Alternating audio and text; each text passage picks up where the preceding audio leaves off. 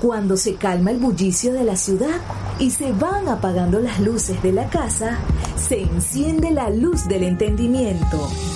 Desde este momento comienza Puerto de Libros, Librería Radiofónica, programa que contiene todos sus elementos tipo A. Puede ser escuchado por niños, niñas y adolescentes sin la supervisión de padres, madres o representantes. Comienza Puerto de Libros, Librería Radiofónica. Este programa llega a ustedes con el apoyo de Puerto de Libros, Librería de Autor. Consulta todas nuestras ofertas en nuestras redes sociales arroba Puerto de Libros. Sultana del Lago Editores, empresa zuliana de servicios editoriales. Conviértete en autor. Contáctalos en su página web sultanadelago.com.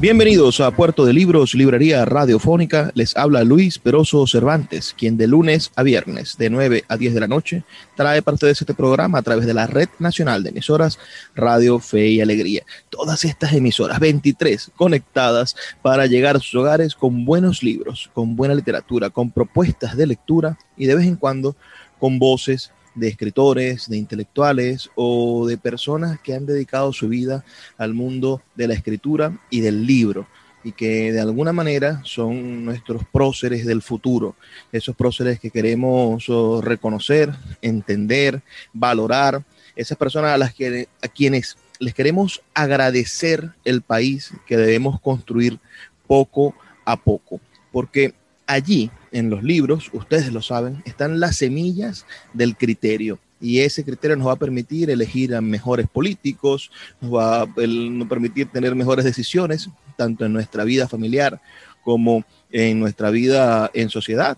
Y nos va a, a dar la oportunidad de construir una mejor realidad para nosotros y para nuestros um, familiares, nuestros hijos, nuestros sobrinos, nuestros nietos seamos parte de ese cambio, que es un cambio difícil, uh, largo, pero no imposible, porque muchas sociedades lo han logrado.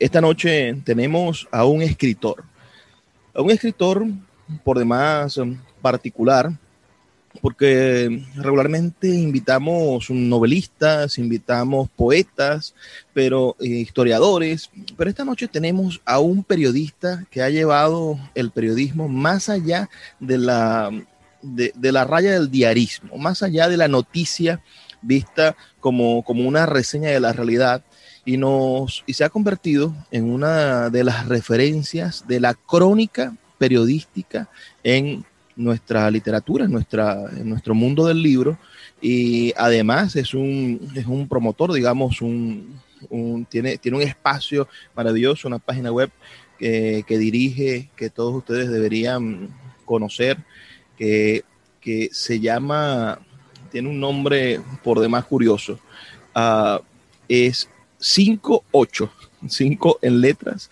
y 8 en número.com. Allí es donde donde Rafael Ocio Cabrices es director jefe y desde donde podemos leer buena parte de sus crónicas. Eh, Rafael Ocio Cabrices es caraqueño, nació en Caracas en el año 1973 y espero que todos ustedes puedan disfrutar con nosotros esta conversación que mantendremos esta noche aquí en Puerto de Libros, Librería Radiofónica. Rafael, por favor, darle un saludo a nuestra audiencia. Claro, Luis, muchísimas gracias por la invitación y un gran saludo a toda la gente que nos escucha en toda Venezuela, mi, país amado. Rafael, tú estás ahorita en Canadá. ¿Y ¿Desde cuándo estás en Canadá? Cuéntanos ese, ese exilio voluntario o, o quizá eh, motivado por otras, por otras realidades. Bueno, es, una emigración más que un exilio. Yo, un exilio es alguien que fue expulsado de su país y no puede volver a él. Yo he vuelto, he, ido tres veces a visitar a mi familia. Este, quisiera ir con muchísima más frecuencia, pero bueno, es todo muy difícil. Y bueno, sí, estoy aquí en Montreal con mi esposa y con mi hija desde 2014.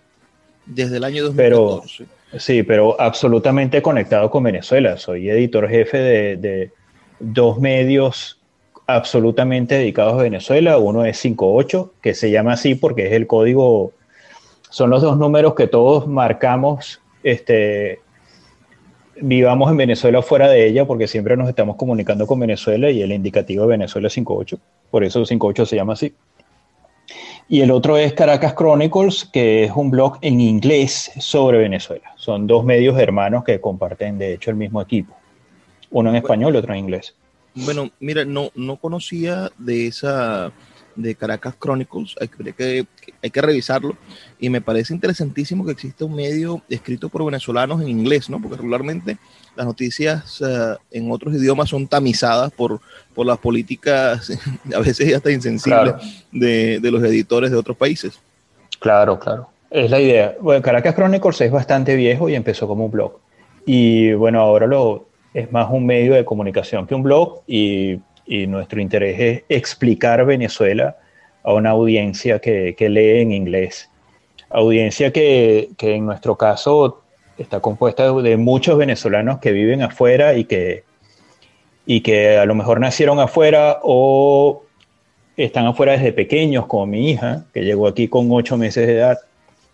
Y, bueno, aunque entienden y hablan venezolano en sus casas, eh, leen y escriben en inglés. Entonces, porque es la lengua en la que se están educando. Correcto, correcto. Entonces, bueno, Caracas Chronicle funciona con ese público. Naces en 1973, para mí eh, es un año bastante interesante porque estamos en presencia de, la bonanza petrolera, ¿no? Naces con, la bonanza del país y quizá el momento en el que el país empieza a, dar sus primeros tropiezos, porque pensamos que el dinero es inagotable.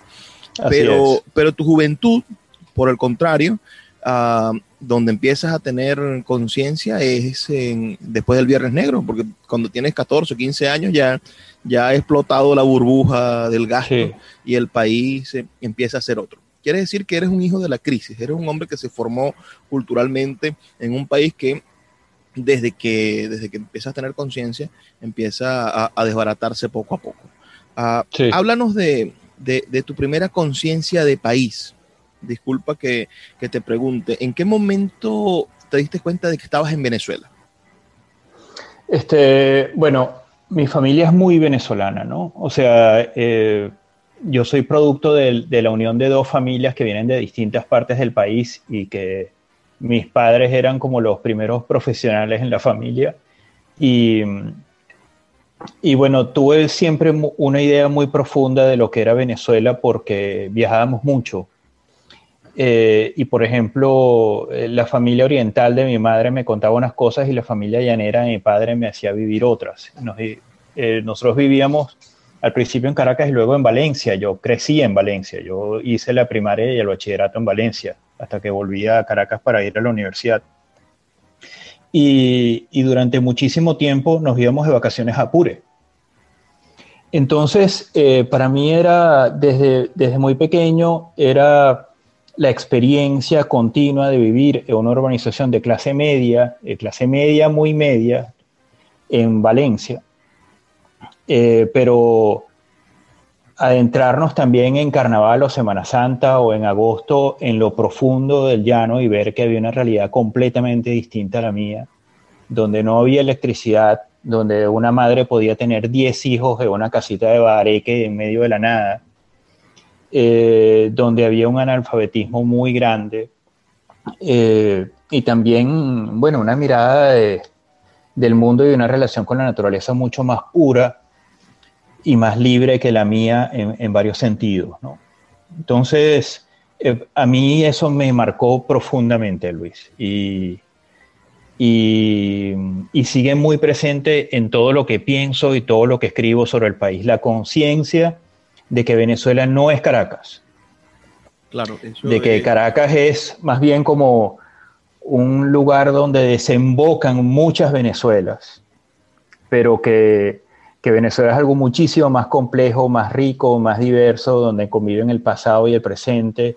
Eh, y, bueno, esa comprensión de Venezuela como una gran complejidad muy diversa entre sí es esencial para entender ese país y es una comprensión que suele faltar en el relato periodístico o en la reacción de mucha gente. ¿Cómo llegan los libros a ti? ¿En qué momento empiezas a acercarte a la literatura, a la lectura? Si es a través de los periódicos, por tu pasión periodística o por el contrario comenzaste con narrativa y con, con algunos libros ya, ya, ya, de ese mundo infantil. Fíjate, eh, yo he estado leyendo y escribiendo desde que aprendí a leer. Eh, yo aprendí a leer muy pronto porque mi, mi abuela, que era maestra, me enseñaba o sea, cuando yo llegué a primer grado ya yo sabía leer, porque ella me enseñó en las vacaciones. Y, y por el lado de mi mamá, eh, que es profesora de literatura, ya jubilada, había muchos libros en la casa. Eh, no lo suficientes para mí, ¿no? O no lo suficientes para un chamo de seis años. Eh, y bueno, una ciudad donde no había una buena biblioteca pública, no había muchas librerías, etcétera. Hoy en día no hay ninguna librería en Valencia. Eh, yo me las arreglaba como podía para leer y leía de todo. Pero fíjate que yo empecé a leer sobre todo este, enciclopedias, esas que venían por, por entregas, o unos libros de una editorial española llamada Plesa, que eran libros, bueno, sobre dinosaurios, sobre ciencia.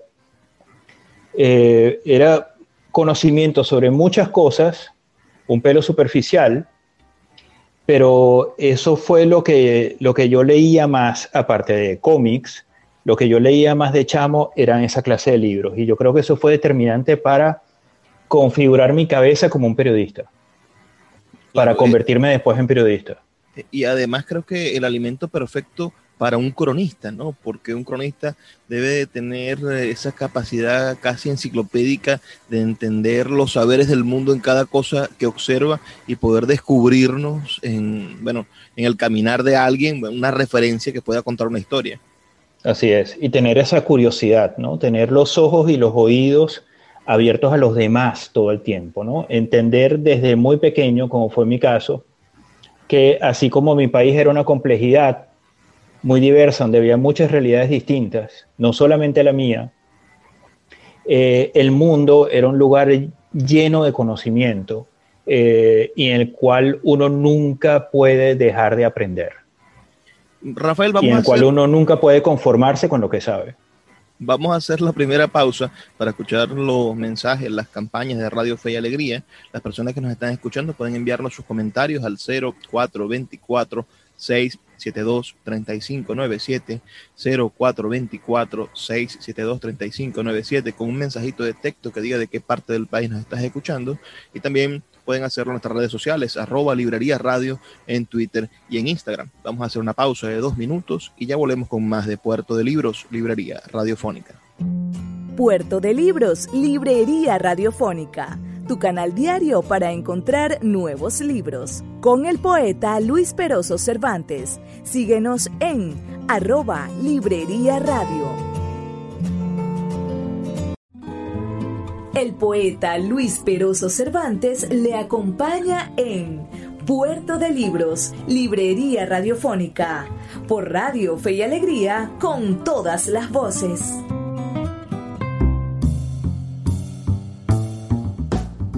Seguimos en Puerto de Libros, Librería Radiofónica, esta noche con un joven siempre joven, escritor venezolano Rafael Ocio Cabrices, nacido el 11 de julio del año 1973, en pleno boom petrolero, pero también crecido y madurado en esa, en esa Venezuela de los 80 y sobre todo en la Venezuela de los 90. Nos dijeron nos dicen los historiadores y los economistas y los que estudian la, sociedad que la Venezuela en los 90 o que Latinoamérica en los 90 fue la década perdida, la década de, la crisis, la década del estancamiento económico en todos los países, el nacimiento de, bueno, de estructuras revolucionarias y terroristas en muchísimos países. Pensemos en Perú, pensemos en, México con los zapatistas. en ah, Colombia. En, Colombia, bueno, la, crisis en Colombia fue agudísima y en Venezuela no nos quedamos por fuera, ¿no? Un, problema de, liderazgo terrible, repite un Carlos Andrés Pérez, se, se primera vez que se procesa judicialmente un presidente. Eso lo viviste siendo joven estudiante de periodismo. Sí, así es. Y Rafael Calderas, después, háblanos de, ese periodo. ¿Cómo lo viviste y qué, ¿cómo entiendes la maduración hacia el chavismo? ¿Crees que, nos llevaron obligados los factores políticos o hubo algo que, todavía no hemos visto, pero que, tú que lo viviste puedes decirlo? Mira, este, mm, para mí fue muy clara la, ruptura que hubo con el Caracazo. Eh, yo tuve una infancia y una adolescencia bastante tranquilas y justo cuando ya estaba terminando el colegio vino el Caracazo, que yo no vivía cerca porque estaba en Valencia y en Valencia no, no fue tan fuerte, aunque sí hubo muchos disturbios, mucha violencia en el sur de la ciudad. Este, pero yo recuerdo, bueno, cuando eh, vino la llamada coronación de Carlos Andrés Pérez y poco después el Caracazo, ¿no? Porque bueno, vi toda la coronación por televisión porque tenía lechina y entonces estaba en la casa y me tuve que calar todo eso. Entonces, cuando yo llego a la universidad, Luis, era 1990.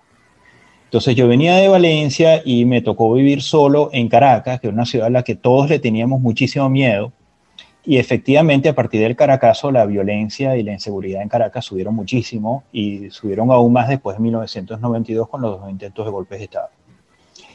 Yo siempre tuve clara una cosa, Luis, desde chiquito. A mí no me gustaban los adecos. Eh, no me gustaban los copellanos y menos me gustaban los militares. Vaya. Yo sentía que había como una complacencia hacia los militares, una admiración oculta, pero yo nunca confié en los militares. Y recuerdo que cuando ocurrió el 4 de febrero de 1992, yo vivía con unos tíos en Caracas y oía desde donde yo vivía los combates en la Carlota. Este, recuerdo que mis tíos estaban como emocionados, ilusionados, porque en esa época todo el mundo quería salir de Carlos Andrés Pérez y todo el mundo estaba desilusionado de la democracia. O sea, creían que el problema eran los políticos en general. Y muchísima gente mayor que nosotros creía que la solución iba a venir de los militares. Y yo nunca me creí eso. O sea, yo he estado en contra del chavismo desde la madrugada del 4 de febrero de 1992 porque yo nunca creí en los militares. Y, y bueno, eh, el tiempo no me ha ayudado precisamente a, cambiar de opinión en ese aspecto. O sea que no dudaste un segundo en oponerte cuando escuchaste aquella cosa que, parece un Frankenstein que se llama Unión Cívico-Militar. No, no, no. Yo realmente no creo que los militares deban gobernar en ningún lugar. Y siento que en Venezuela todavía hoy, con todo lo que ha pasado, con todo lo que hemos visto que han sido gobiernos con militares desde 1999, la gente sigue esperando que los militares resuelvan la situación.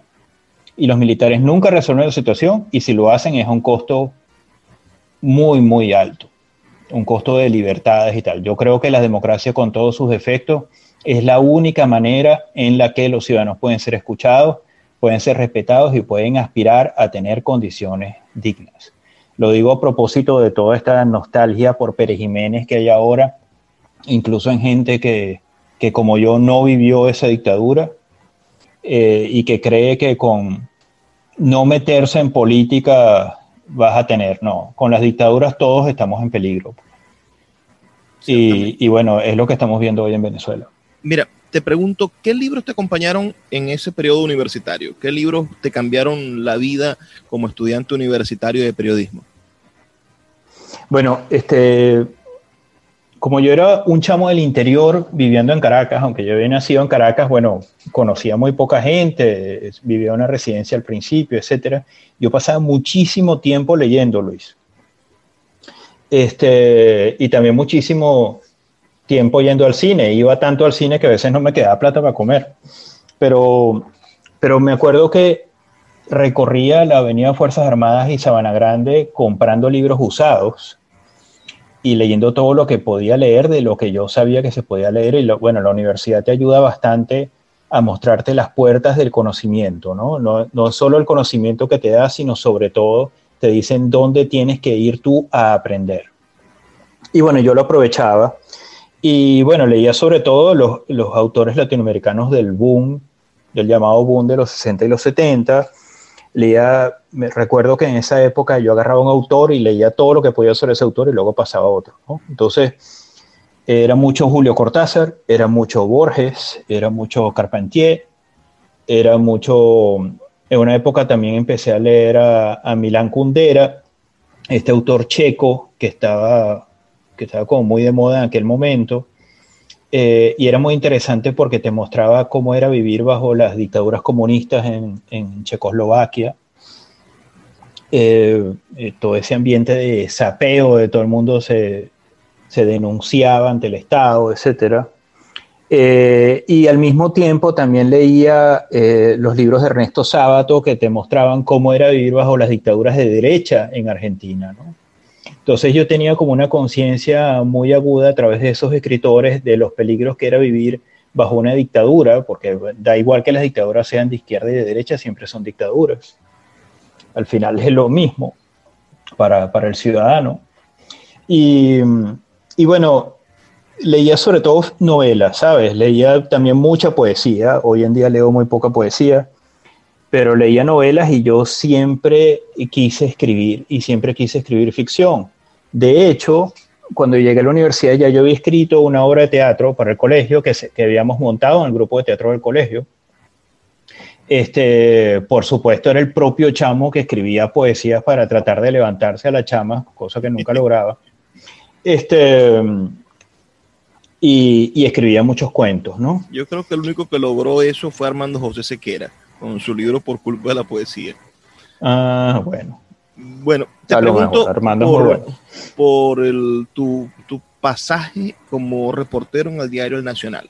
Cuéntanos de, esa experiencia, el, decano de los diarios hoy perseguido eh, con, un intento, un ultimátum terrible, ah, pero, pero bueno, el, el Nacional siempre concitó las luchas democráticas háblanos de, cuánto tiempo pasaste allí y qué, aprendiste como reportero de, eh, con, el, diarismo, que es diferente quizá a lo que estás haciendo hoy con tu trabajo en la crónica. Claro, claro.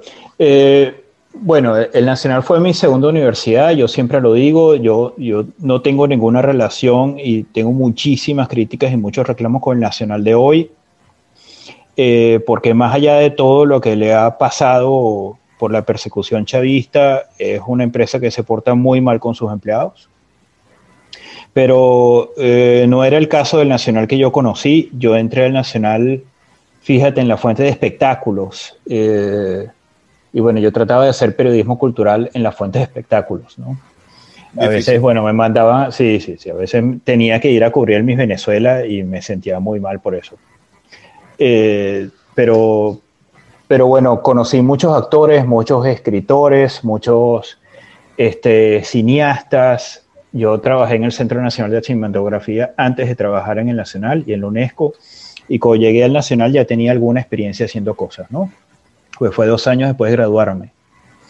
Y bueno, sí, el diarismo fue importantísimo, ¿no? Aunque era la fuente de espectáculos, tener que reportear escribir y publicar una nota por día es un entrenamiento para la vida que, te dura todo el tiempo y que, y que yo trato de transmitir a, la gente que trabaja conmigo, ¿no? a la gente más joven.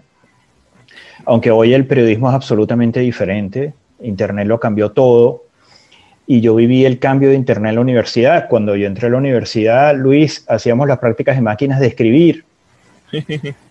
que yo sabía usar desde el primer año de bachillerato, porque en primer año de bachillerato me dieron mecanografía, con las teclas tapadas con tape. Así nos enseñaban.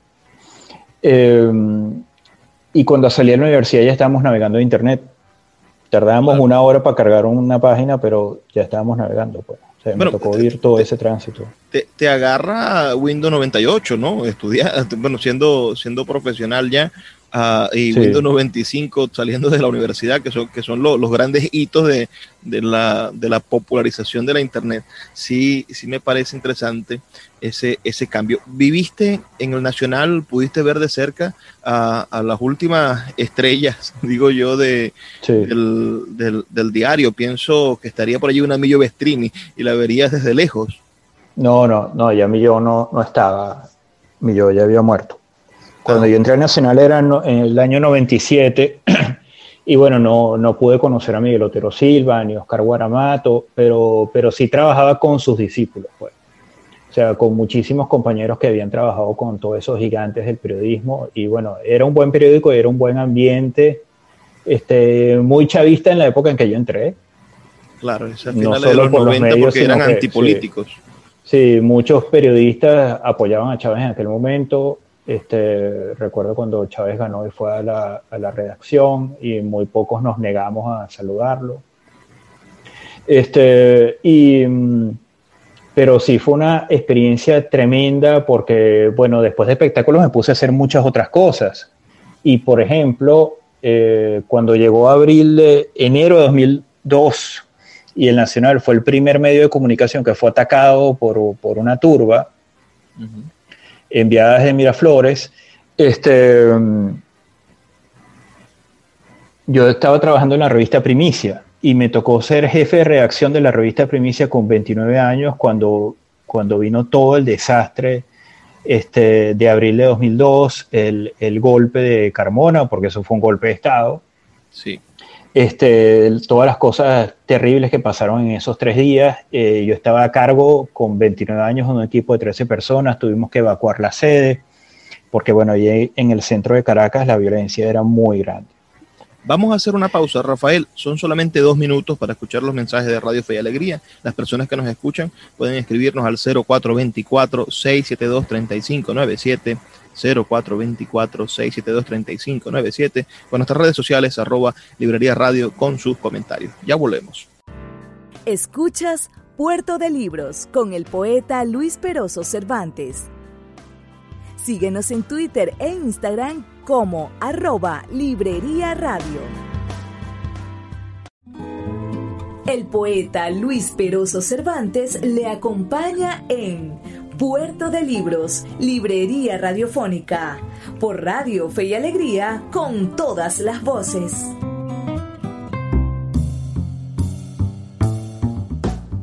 Seguimos en Puerto de Libros, Librería Radiofónica, esta noche con el escritor, periodista y cronista sobre todo. Qué crónicas tan maravillosas. La crónica tiene ese, e, ese encanto de hacer del periodismo a una, un género literario, ¿verdad? es esa, esa bisagra entre la escritura inmortal y el, y el, y el suceso y el suceso real, ¿no? Ese, e, e, esa materia natural del periodismo. Mira, te tocó dirigir o, o, coordinar un espacio que a mí me parecía fabuloso y cada vez que iba a Caracas de visita me traía todas las que podía, algo llamado El Librero, que, que es un esfuerzo de periodismo en pro de la promoción de la lectura como creo no se ha hecho en otro espacio, aparte del, del papel literario, bueno, que, que, salía en el Nacional a todos los domingos, creo que, que el librero fue una, una apuesta muy interesante en nombre de la, de la promoción de la lectura. Háblanos de ese periodo, disculpa. Sí, bueno, El Librero fue un proyecto de Sergio Dávar, eh, era su revista, yo trabajaba allí y era muy chévere porque el espíritu, Luis, no era el de papel literario o, o del periodismo cultural tradicional. Nosotros en El Librero creíamos en todos los lectores y para nosotros todos los géneros editoriales eran igual de válidos. O sea, para nosotros tenía la misma importancia el lector de novela de vanguardia o de poesía que el lector de autoayuda o de biografías o de Harry Potter. Y yo pienso sí. A mí me parece que lo importante es leer y que, que uno lee lo que a uno le gusta y que a los chamos en las escuelas hay que ponerlos a leer cosas que le gusten a los chamos porque se trata de conseguir lectores. No se trata de que lo pongan a uno a leer clásicos que uno no tiene cómo entender cuando uno tiene 13 años, cosas escritas por otra cultura mil años antes. Se trata de, que lo pongan a uno a leer cosas que a uno le gustan, porque la lectura tiene que ser sobre todo placer, no tiene que ser un deber, una cosa que uno tiene que hacer porque se supone que tiene que hacer. No, la lectura tiene que ser un amigo, algo que te ayude a sentirte bien, a entenderte a ti mismo, a entender tu mundo, a entender a los demás, algo que te ayude a, a ver. Y, y, yo no creo que uno tenga derecho a decir a la gente qué tiene que leer y qué no debe leer, o, como se dice mucho en Twitter ahora, lectura obligatoria, tienen que leer este artículo. Bueno, no, yo no creo que tenga que ver lecturas obligatorias. Pues. O sea, en la universidad o en el colegio tienes que leer cosas para pasar un examen, pero, pero la, lectura, la lectura tiene que estar marcada por la libertad y el placer. El librero digo yo, coincidió con un momento proclive de nuestra literatura. Se estaba publicando, bueno, las primeras novelas de, lo que sería ese boom literario venezolano, que algunos lo, lo, lo meten dentro del proceso del nacimiento del control de cambio, ¿no? Había capital, había una Venezuela con una economía en crecimiento constante, pero no había posibilidad de sacar el dinero y de hacer importaciones, entonces las grandes editoriales decidieron invertir en nuestra literatura y darle calidad de edición y de impresión a nuestros autores venezolanos. Y en ese contexto nace, te toca uh, coordinar y, y, reportar y escribir algunas crónicas también y entrevistas para el librero. Háblanos de, de, ese momento literario que también va a coincidir con el nacimiento de tu primer libro. bueno, de hecho mi primer libro salió en 2003, sí, es verdad, tenía que ver con eso. Había, había editoriales transnacionales en Venezuela y editoriales venezolanas muy activas, publicando mucho porque la gente estaba comprando muchos libros tenía que ver sobre todo con la bonanza petrolera. El control de cambio empieza a impactar después y termina acabando con, esa, con ese momento de producción editorial tan grande que hubo entre, digamos, 2003 y 2013. Justo cuando yo me fui en 2014 ya todo se estaba convirtiendo en la situación que hay ahora de muy poca edición, muy pocas librerías, etc. Em, el control de cambio, bueno, termina creando muchos problemas para esa industria editorial y, las transnacionales se fueron. Pero antes de que se fueran, lo que estaba pasando es que la gente estaba comprando mucho libro en Venezuela y por eso había mucho chance para publicar. Y autores locales como Francisco Zuniaga o Inés Quintero eh, podían vender muchos libros. Eh, porque en Venezuela, Luis, esto es interesante, siempre se ha leído más de lo que uno tiende a creer y se compra más. Uno suele hablar de Colombia y comprar con Colombia, que es un país con más población de Venezuela. En Colombia, con, que tiene un premio Nobel de, literatura, que es Gabriel García Márquez, y tiene muchísimos grandes escritores, etcétera, hay muchas librerías en Bogotá, y uno siente que hay como más cultura que en Venezuela. En realidad se lee tanto como en Venezuela, siendo Venezuela un país de menos población. Los pocos estudios que hay y eh, muestran eso. Eh, y fíjate que... Bueno, pues pensemos en, ese periodo en que hablas. Es decir, ah, cuando algo se pone de moda en Venezuela, rompe los, los termómetros de las páginas web y de la cantidad de gente que lee en Internet desde Venezuela, desde IPs venezolanas, es increíble. Sí, sí, bueno, ahí, ahí, la cosa es más difícil de medir, ¿no? Por, la fragmentación de los públicos. Pero fíjate, en ese periodo de, de, muchísima producción editorial de que estabas hablando, un libro exitoso en Colombia vendía mil ejemplares. Un libro que se consideraba exitoso. En Venezuela había libros que vendían 10 mil, 15 mil ejemplares. O sea, la gente en Venezuela compraba más libros que en Colombia. Salitre en, el corazón es tu primer libro, 2003. Es correcto. Es un libro de crónicas, por supuesto, como todos tus textos. Ah, háblanos de ese libro. ¿Cómo, ¿Cómo nació la idea de escribir este libro de crónicas y sobre qué trata? Bueno, eh, en 2001, cuando se consolida la relación política y económica entre Cuba y Venezuela, el Nacional me envió a Cuba este, para, con la misión de eh, acompañar a un grupo de pacientes venezolanos que iban a tratarse en hospitales allá, enviados por el gobierno de Chávez.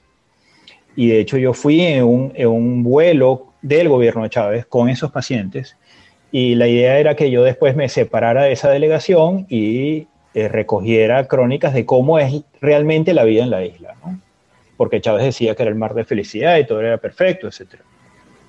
Entonces, eso fue lo que hice. Yo, conté la historia de esos pacientes, gente que efectivamente le estaban tratando en Cuba gratis y que tenía todas las razones del mundo para estar agradecida tanto con el régimen cubano como con el gobierno de Venezuela. Em, Y, bueno, y luego hice un montón de entrevistas en la isla y viví varios días con una familia cubana fuera de la zona turística. O sea, iba con ellos a, hacer mercado, eh, a divertirse, a la playa, o sea, la vida cotidiana de una familia cubana. Ahí publiqué varias crónicas en Nacional cuando volví, por supuesto se armó un rollo. Este, y, después esas crónicas se ampliaron, se enriquecieron un poquito y salieron en este libro que salió en 2003, Salitra en el Corazón. Eh, y luego vienen otros, otros, de ahí salieron otros dos libros de recopilación de mi columna La vida sigue, que salían todo en domingo, la revista del Nacional, y este otro libro, El Horizonte Encendido, que es larguísimo, que salió en 2006, que es una investigación que hice viajando por varios países de América Latina y entrevistando gente y hablando con la gente común y también con los expertos para determinar qué estaba pasando con nuestra democracia. ¿Sabes? ¿Por qué muchos países estaban abandonando los partidos tradicionales? ¿Por qué tanta gente desconfiaba de la democracia? Eh, y bueno, ¿qué estaba pasando con el proyecto democrático en América Latina, que bueno, que hoy está en, en muy mala condición. Claro, entiendo eso. Mira, te pregunto por, antes de irte de Venezuela, publicas eh, Apuntes bajo el agua, 100 crónicas empantanadas, porque en el 2014 te vas. Ah, háblanos de, de, ese libro, por favor. Bueno, este es un libro que todavía se sigue leyendo y yo me pregunto por qué. A ver, esas son las, últimas columnas que yo publiqué en La Vida Sigue hasta 2012. Esa columna duró ocho años, de 2004 a 2012. Y las últimas columnas, bueno, retratan ese país que estaba ya llegando a un nivel de crisis muy profundo, pero que yo pensaba en aquel momento que estaba también a punto de vivir una reconstrucción yo estaba totalmente equivocado. La reconstrucción no llegó. Lo que llegó fue eh, una crisis, una emergencia humanitaria compleja, hiperinflación, los problemas que tenemos hoy, ¿no? que yo no veía que íbamos a tener, Luis. Yo sabía que íbamos hacia un régimen autoritario, que estábamos perdiendo nuestra democracia y por eso decidí irme. Eh, porque yo no quería vivir bajo una dictadura. Y y, pero, pero me quedé totalmente corto en, en la magnitud del, del, de la crisis social, económica y humanitaria que íbamos a tener. Eh, y bueno, eh, había, era una sociedad muy conflictiva, muchos de los de las razones por las que hoy nos estamos peleando todo el tiempo ya estaban presentes allí. Eh, por ejemplo, todo lo que pasó en estos días con el medallista, con el pesista Julio Mayora, que es algo que, me tiene ahí muy mal. Te, este, te, tiene mal, disculpa que te interrumpa, por, por lo que la gente en Twitter dice o por lo que él dijo. No, por lo que la gente en Twitter dice. A ver, este chamo gana esta medalla.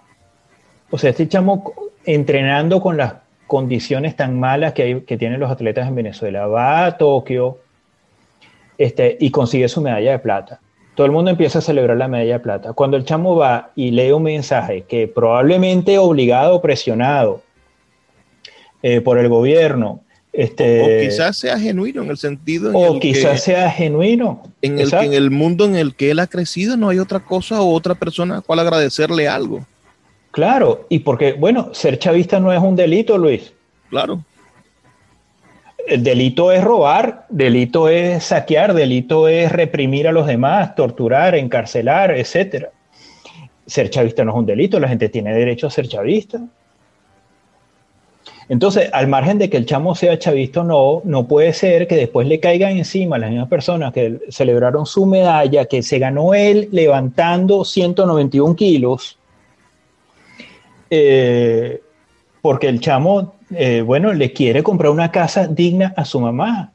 Eh, a mí lo que me desespera es que después de todo lo que ha pasado, desde el Caracazo en 1989 para acá, todavía los venezolanos no seamos capaces de entender la pobreza y de entender el sufrimiento de la mayoría de nuestra población.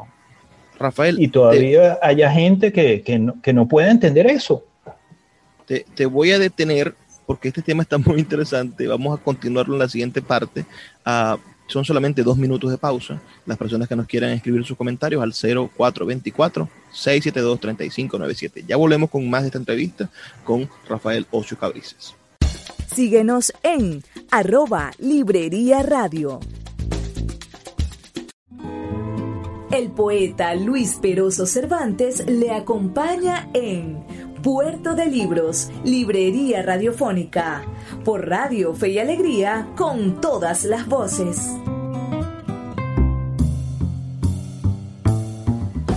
Seguimos en Puerto de Libros, Librería Radiofónica, en nuestro último segmento. Tenemos a un periodista y escritor, uh, bueno, de, de una agudeza monumental. Rafael, hemos hablado muchísimo en el mundo sobre el problema de la twitterización de la realidad. La gente sí. cree que el mundo es Twitter. Bueno, alguna gente de clase media. Hay otra gente, sí, sí. muchos de los que nos escuchan ni siquiera han entrado nunca en Twitter. Entonces uh -huh. no van a entender qué es la twitterización. Pero sí creo que, que ese espíritu de, de, de poder bloquear al que no al que no opina como tú, va creando un corral ideológico sí. en el cual eh, las ideas se, se, se, va alimentando como una hoguera en la cual poner a hervir el mundo, ¿no? Sí, sí, tanto Twitter como Facebook y, y casi todas las redes sociales están hechas para ponerte a seguir gente que piensa como tú. E incluso el mismo Google si tú buscas determinadas cosas en Google, Google te va a dar como opciones esas mismas cosas después cuando sigas buscando. Entonces se terminan creando cámaras de eco. Tú terminas viendo o leyendo solo a gente que piensa como tú este, y que confirma tus propios prejuicios y crees que todo el mundo piensa como tú y que los equivocados son los demás. Eso pasa en Venezuela y es grave y pasa en todos lados y también pasa aquí en Canadá, Luis. Bueno, pero en, pensemos que... En Estados Unidos que, es terrible. Fue, fue, lo que hicieron lo, los nazis en algún momento, ¿no? Uh, cuando, cuando le hicieron pensar a toda una sociedad alemana, o por lo menos a la mayoría de una sociedad alemana, de que ellos tenían unos privilegios por encima de cualquier otra raza. Sí, sí. Sí, así eh, es. Y los eh, comunistas eh, también, sí. Sí, es una cosa como de, de dictadura totalitaria, ¿no? Que, que, ocupa todo. Y ahí viene lo de totalitario. Eh, Sí, como, es terrible. Lo de las redes sociales es, es, terrible y para los periodistas es muy difícil luchar contra eso, ¿no? Y en 5.8, este, lo que nos interesa es escuchar a los demás y contar las cosas tal cual son. Eh, y decir las cosas tal cual son al margen de que sean populares o no. En 5.8 nos interesa cubrir muchos temas de lo que la gente no está hablando, pero que a nosotros nos parece que son importantes. Por ejemplo, ambiente. Por ejemplo, educación Hemos publicado dos trabajos sobre la labor de fe y alegría, por ejemplo. Eh, por ejemplo, la, violencia de género, la violencia contra la mujer. Por ejemplo, la discriminación contra las, las personas que tienen otra orientación sexual. Eh, por ejemplo, todos los asuntos de derechos humanos en Venezuela. No son temas que se leen mucho, pero nosotros insistimos en hablar de eso porque esas cosas son importantes que nos afectan a todos. Y entender esos asuntos nos hará mejor personas. ¿Cómo, ¿Cómo hacer para salir de ese, de ese mar? Yo, yo veo a Estados Unidos, por ejemplo, metido en la ola Trump y, y eh, sí. un montón de gente que en esta parcialidad, en ese corral que ha creado de su realidad en Internet, solamente siguen a las personas de Trump y la realidad es lo que diga Donald Trump y por eso sí. el, el, golpe bajo de sacar a, a la voz del Mesías de, de las redes sociales. Pero sí. Eh, el problema de Estados Unidos lo resolverán ellos, pero nosotros, ¿cómo hacemos para resolver el problema de un Twitter que, que no permite que avancemos políticamente, que no permite que nos unamos, pero al mismo tiempo que es una ventana de escape y que está siendo, no digamos, amenazada, Uh, aunque, aunque cuando Nicolás Maduro dice que va, que hay que restringir las redes sociales, hay una amenaza no velada, sino bastante, bastante directa. Sí. ¿Cómo, ¿Cómo, hacer para no perder esa ventana, para no atacarla y atacándola, bueno, darle madera a los que quieren restringirla, pero al mismo tiempo uh, intentar recuperar la cordura? A ver, eh, si estás en Twitter tienes que seguir a gente responsable, que no hable en términos exagerados eh, y que se responsabilice por lo que está diciendo. O sea, que no sean anónimos. una cuenta anónima este, de alguien que no está escribiendo con su nombre y su apellido, sino con un alias y ni siquiera está mostrando su cara, es alguien que siente que puede decir cualquier cosa, porque no tiene que responsabilizarse con su identidad por lo que dice. Yo estoy en Twitter con mi cara, mi nombre y los dos apellidos de mis padres. O sea, lo que yo digo ahí, lo digo yo. Y yo soy responsable de lo que digo. Y sigo a gente con ese que usa ese mismo criterio y no discuto con anónimos en Twitter. Pero este, si no estás en Twitter o si estás en Twitter, eh, no te puedes conformar con Twitter. También tienes que leer y leer libros, leer medios de comunicación serios, leer revistas, leer periódicos y leer libros. Porque los libros son una escritura mucho más reposada, o al menos debería ser así. Son gente que se toma las cosas mucho más en serio y con mucho más cuidado. Twitter son 240 caracteres y uno escribe lo que se le ocurre en ese momento y parece que se pierde, ¿no? La gente dice cualquier cosa y después dicen cosas que se contradicen cinco días después. Claro, es como una gallera. Pues. Este, pero, pero los libros son las únicas formas de conocimiento que realmente te pueden dar una visión más distanciada, más serena, más organizada de la realidad. Y te pueden crear una mentalidad más serena más distanciada, más organizada de la realidad. O sea, la idea de los, ningún libro, ninguno solo tiene todas las respuestas. La idea es mantenerse leyendo eh, y, apartarse muchas veces de los dispositivos, apagar el celular y quedarte leyendo con el libro que tú quieras, que tú elijas, este, en calma, en paz y, e ir recuperando la lentitud de, la reflexión, porque la verdad de las cosas solo se alcanza con independencia de criterio y, pensando las cosas bien, y eso requiere calma. Pienso que el dolor de estar lejos, que, sin duda tú debes sentirlo en el momento en el que te levantas en una mañana fría en Canadá o, como me comentabas, un verano de esos ardientes peor que, que, el sol del mediodía del llano. Ah, ese dolor de la distancia también tiene el privilegio de poder observar las cosas desde la distancia. Tú tienes ya siete años mirando a Venezuela desde, desde ese otro punto cardinal. Ah, dime, intentemos uh, darle una, un diagnóstico a esto. Yo siempre he pensado que el gran problema de la oposición es que solamente saben oponerse yo quiero ser eh, opositor, soy opositor porque no quiero que Maduro esté en el poder, pero no logras inspirar a la gente. No logras hacer inspiración para coproducir que haya algo más que, sacar a Maduro del poder o, que obtener una gobernación o que siempre encontraste al, al otro que parece que a pesar de que, de que sea un demagogo, tiene un discurso inspirador. Entonces, ¿cómo, qué, invitarías tú a las personas que nos están escuchando a, motivar dentro de sus líderes? Es decir, ¿qué tipo de líderes deberíamos seguir para, poder cambiar ese círculo vicioso en el cual solamente nos oponemos y somos opositores per se? Yo creo que, eh, a ver, para vincular con tu pregunta anterior, este, ese dolor de la separación y la distancia que no se interrumpe en ningún momento, Luis, ni siquiera en la noche, porque uno siempre está soñando con Venezuela, este, efectivamente te da una perspectiva. Para mí la gran lección ha sido entender que los venezolanos no son peores que los demás. Los venezolanos nos enseñan desde chiquitos que somos un pueblo defectuoso, que somos una nación defectuosa. Y eso era lo que pensaba gente como Marcos Pérez Jiménez y lo que piensa la gente que de hoy en día defiende a Marcos Pérez Jiménez como hizo un candidato a gobernador del Táchira en estos días, de la oposición de Voluntad Popular. Este, que el pueblo venezolano es una cosa esencialmente defectuosa, que somos desordenados, eh, que somos salvajes, eh, que no respetamos las normas y que solamente un caudillo militar nos puede poner por el corral como si fuéramos ganados eh, y nos puede gobernar. Esa idea está presente en el chavismo y está presente en la oposición. Eh, esa idea es muy antigua, viene desde la colonia y todavía está entre muchos de nosotros. Y una cosa que te enseña la emigración y que te enseña, por ejemplo, vivir en una de las, de las democracias más sólidas y en uno de los países con mejores índices de desarrollo humano, que es Canadá, es que la gente es la gente, man. Y lo que varía son las instituciones.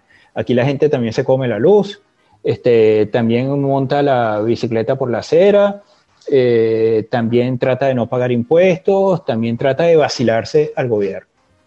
Pero este, aquí hay reglas claras, generalmente, eh, aquí las instituciones funcionan, generalmente, eh, y el país termina funcionando muchísimo mejor que en Venezuela, pero no es porque los canadienses sean mejores que los venezolanos, es porque las instituciones funcionan. Los líderes que necesitamos son líderes que hagan funcionar a las instituciones. Que las instituciones funcionen al margen de quién sea el jefe, al margen de quién sea el partido. Que las instituciones sirvan como era antes en Venezuela hasta cierto punto. Si hubieran servido del todo, el chavismo nunca hubiera tenido lugar. Eh, pero que nosotros teníamos eh, un INSE o un Ministerio de Educación o, una, un aparato cultural o un aparato científico que seguía funcionando, mandaran los adecos o mandaran los copellanos. Eh, lo que yo siento que pasó con el chavismo y que también este, parece ofrecer la oposición es que ellos quieren controlar el país como ellos les parezca, con los fieles y no por los intereses de las mayorías. Y los líderes que debemos seguir, siguiendo tu pregunta, son líderes que realmente entiendan las necesidades de la gente común. Fíjate, en 58 nosotros no entrevistamos políticos. A mí no me interesa lo que digan los políticos, a mí me interesa lo que dice la gente común y la gente que sabe. En 58 entrevistamos a científicos, a educadores, a artistas, a intelectuales y a ciudadanos comunes. Entrevistamos a un cuchillero en Cagua que montó un negocio él solito y hace unos cuchillos buenísimos y entrevistamos a un crítico de literatura y a un científico que vive en el exterior y que trabaja con la NASA. Este, esas son las cosas que nos interesan. Los, los venezolanos que con su esfuerzo, su curiosidad, su tesón, su compromiso, están todo el día trabajando para ayudar y para que las cosas mejoren. Rafael, nos toca retirarnos ya, llegamos al último minuto, pero quiero que las personas que nos escuchen busquen ese, esa página web, este, este medio que dirige Rafael Ocio Cabrices. Es 5 en número, eh, perdón, 5 en letras y el 8 en número, 58.com, ¿verdad? Sí. Un mensaje de despedida para nuestra audiencia, Rafael. Crean en ustedes. Eh, no le paren a los políticos en ningún signo o a la gente en Twitter que no respetan a ustedes. No hay nada en, nosotros los venezolanos que nos impida este, ser una nación eh, funcional eh, que cuide a los débiles, que, pueda trabajar y que pueda vivir en paz. No hay nada malo en nosotros. Nosotros lo que necesitamos es eh, conocer nuestros derechos, defender nuestros derechos, aprender, aprender a cuidar de nuestra gente en lo interior de la casa, en la escuela, este, ser mejores padres, ser mejores cónyuges, ser mejores hijos este, y en realidad ser mejores personas. Somos nosotros los que vamos a, a componer nuestro país y no tenemos que depender de ningún salvador adentro o afuera para que nos haga el trabajo. Muchísimas gracias. Y a todos los que nos escucharon, recordarles que estamos aquí de lunes a viernes, de 9 a 10 de la noche, por la Red Nacional de Emisoras Radio Fe y Alegría. Sus comentarios, por favor, al 0424-672-3597, 0424-672-3597, con nuestras redes sociales, arroba librería radio. Me toca despedirme, será hasta mañana, pero no sin antes pedirles que por favor sean felices, lean poesía.